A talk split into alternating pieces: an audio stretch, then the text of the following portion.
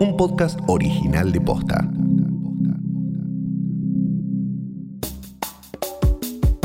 Un grupo de gente está organizando la Not COVID Party para recuperados del coronavirus. Y a raíz de esto nos preguntamos, ¿cómo es la vida después del coronavirus? Además, ya hay protocolos en algunas provincias para jugar al fútbol y volver a los gimnasios. ¿Cómo funcionan? Te lo explicamos. Hoy es martes 30 de junio. Soy Martina Sotopose y esto pasó posta.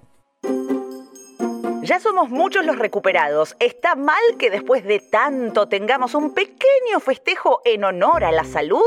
Eso decían los afiches de una convocatoria bastante peculiar que se viralizó en los últimos días en redes sociales. Se trata de la Not COVID Party, una fiesta organizada en Quilmes, programada para el 4 de julio y exclusivamente para recuperados de coronavirus.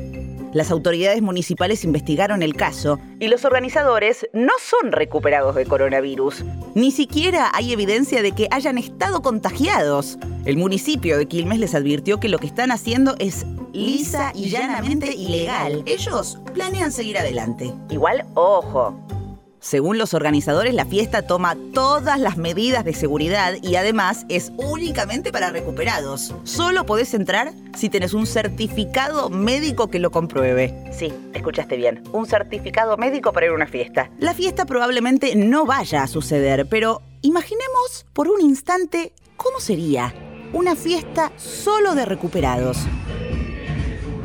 ¿Es factible? ¿Sería segura? ¿Los recuperados pueden tener una vida normal sin riesgo de contagiarse de nuevo? ¿Qué chances hay de que exista un certificado de inmunidad que regule qué actividades pueden hacer y cuáles no?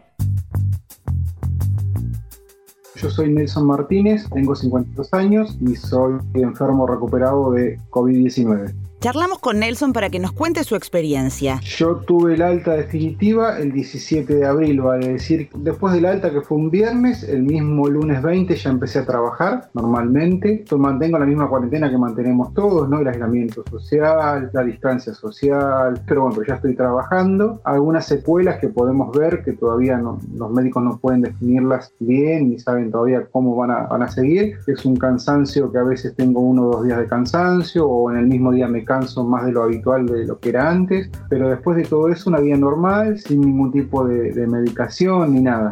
¿Qué te dijeron los médicos sobre la vida post-coronavirus? ¿Estás recuperado? ¿Estás inmunizado? Lo que me dijeron fue terminante. Vos estás inmune y no puedes contagiar a nadie y no te podés volver a contagiar, pero la experiencia lo va a demostrar si realmente están así, me dijeron. O sea, no me pueden dar un porcentaje del 100% de seguridad que estoy inmune, porque es una enfermedad muy nueva, tiene 7 meses, entonces están evaluando un montón de cosas, no hay nada definido que diga si estás inmune y no contagias más a nadie ni te volvés a contagiar. Lo que sí me dijeron es que me aseguraron que como tengo anticuerpos, si me llego a volver a contagiar, cosa que en un 90% sería que no, tengo muchas más probabilidades de pasarlo más rápido como algo más normal, porque ya tengo el cuerpo preparado para defenderme. Entonces, en teoría, los recuperados estarían inmunizados y no podrían contagiar. En teoría. ¿Cuál es el debate? A principios de junio, diputados de la coalición cívica y el PRO presentaron un proyecto de ley para la creación de un certificado de inmunidad para recuperados de coronavirus que les facilite la vuelta al trabajo y a la vida normal. Un certificado que sería entregado a los pacientes que han padecido el coronavirus y que a través de test serológicos que indiquen que tienen anticuerpos neutralizantes para esta enfermedad puedan salir a trabajar, ejercer actividades laborales y demás. Claro, ya está, que salgan todos los recuperados y rescaten el país. Bueno, no, no es tan así.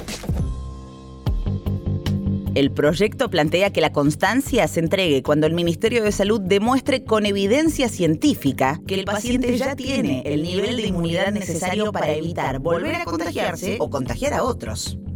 Sin embargo, la Organización Mundial de la Salud pidió no avanzar con este tipo de medidas porque no hay evidencia científica que confirme que los recuperados están completamente exentos de volver a contagiarse frente a una nueva ola. Además, la OMS teme que en los análisis se confundan los anticuerpos contra el COVID-19 con los generados contra alguno de los otros seis coronavirus detectados en humanos. Bueno, pero ponele que ignoramos toda la evidencia científica y que logramos este supuesto certificado. ¿Es una alternativa para la reactivación del país? En España, tres meses después del primer caso de coronavirus y habiendo pasado el pico de contagios, se realizó una serie de estudios para ver cuántos españoles ya estaban inmunizados. El resultado, realmente deprimente. Solo el 5% de la población desarrolló anticuerpos. Me parece una falta de respeto, primero porque hay víctimas, fallecidos en esta enfermedad y sus familiares. O sea, es una cuestión de empatía, de, ética. Y esto es una fiesta entre recuperados de COVID realmente me parece patético. Ya escucharon a Nelson. Nada de fiestas clandestinas. Sigamos los cuidados que nos indicaron. No estamos cerca de la inmunidad de rebaño ni de un certificado que permita a los recuperados salvar el país. Mientras tanto, algunos lugares de Argentina comienzan su vuelta a la normalidad. En Tucumán, varios rubros presentaron protocolos para volver a funcionar y podrían reactivarse a partir de la semana que viene. Entre ellos, los propietarios de canchas de fútbol, cuyo protocolo incluye chequeos de fiebre antes de ingresar a la cancha, distanciamiento entre jugadores y desinfección de la pelota y del arco entre partido y partido. Los jugadores deberán concurrir al complejo utilizando barbijo y vistiendo la indumentaria con la que jugarán. En el ingreso al complejo mantendrán la distancia y avanzarán por el puesto de sanitización. En Rosario, la cadena de gimnasios Megatlón reanuda su funcionamiento con turnos, barbijos y nuevos protocolos de limpieza. Tenés que ir ya cambiado a hacer deporte, pedir turno antes y hacer una declaración jurada de salud. Esa ganas de hacer deporte sí se pueden ver.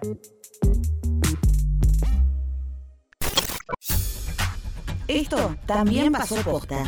Alfredo Cornejo quiere que Mendoza sea un país aparte. Bueno, no tanto, pero más o menos. La provincia quiere avanzar con la construcción de una represa en el río Colorado. La Pampa se opone y pide que antes se hagan estudios sobre el impacto ambiental que podría generar. Con el apoyo de Río Negro, Neuquén y Buenos Aires, La Pampa ganó la pulseada. El ex gobernador se enojó y dijo que Mendoza tiene todo para vivir como un país independiente. Se instala el hashtag Mendoexit. Suerte con eso, mendocines. Solo por hoy se encuentra disponible una visita virtual y gratuita a la Casa Azul de Frida Kahlo en México. La encuentran en la sección Museos de la página www.recorridosvirtuales.com. ¡Wow! Muy bueno esto.